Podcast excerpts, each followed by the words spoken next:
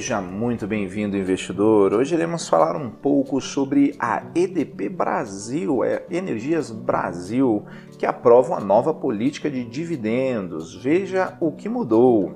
A EDP Brasil anunciou na última sexta-feira, dia 28 de agosto de 2020, que o seu conselho de administração aprovou uma nova política de dividendos na qual fica estabelecido que a companhia deverá retornar aos seus acionistas, na forma de dividendo ou recompra de ações, todo o fluxo de caixa não comprometido com investimentos. A EDP Brasil tem os seus papéis listados como ENBR3. Mas antes de continuarmos com a notícia, se você não é inscrito no canal do Investidor BR no YouTube, não deixe de se inscrever no canal e ativar as notificações. Assim você vai receber as nossas novidades. Lembrando que todos os dias postamos diversos novos vídeos aqui no canal sobre o que há de mais importante no mercado financeiro.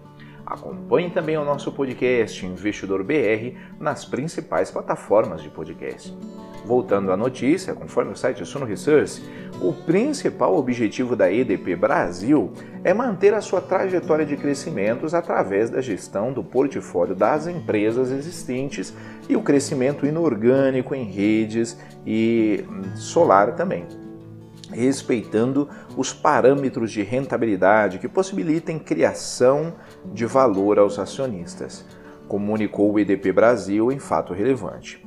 Dessa forma, a medida da companhia envolve a distribuição de, no mínimo, um real por ativo a partir do ano seguinte, garantindo que o dividendo continue a representar mais do que 50% do lucro líquido ajustado por ação.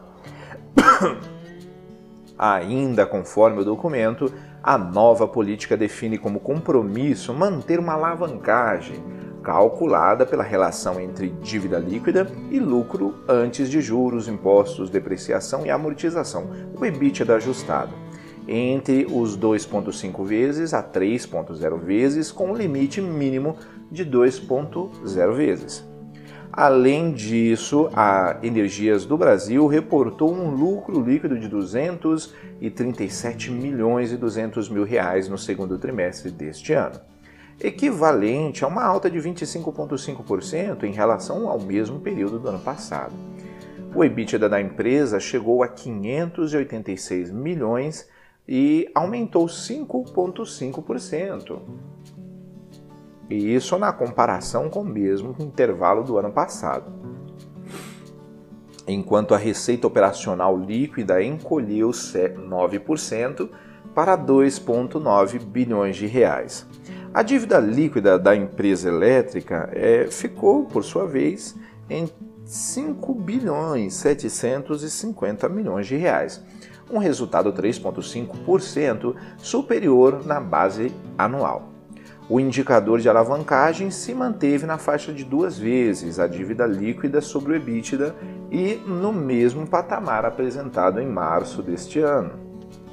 Estamos muito capitalizados, temos disponibilidades financeiras na casa dos 3 bilhões e 400 milhões de reais, suficientes para fazer frente às necessidades de refinanciamento nos próximos dois anos, afirmou o presidente do IDP Brasil, Miguel Setas. Irei deixar na descrição o link dessa notícia e de alguns livros que podem ser de ajuda na sua educação financeira. Comenta aí, investidor, você investiria no IDP Brasil, Energias Brasil? Ficamos por aqui e até a próxima!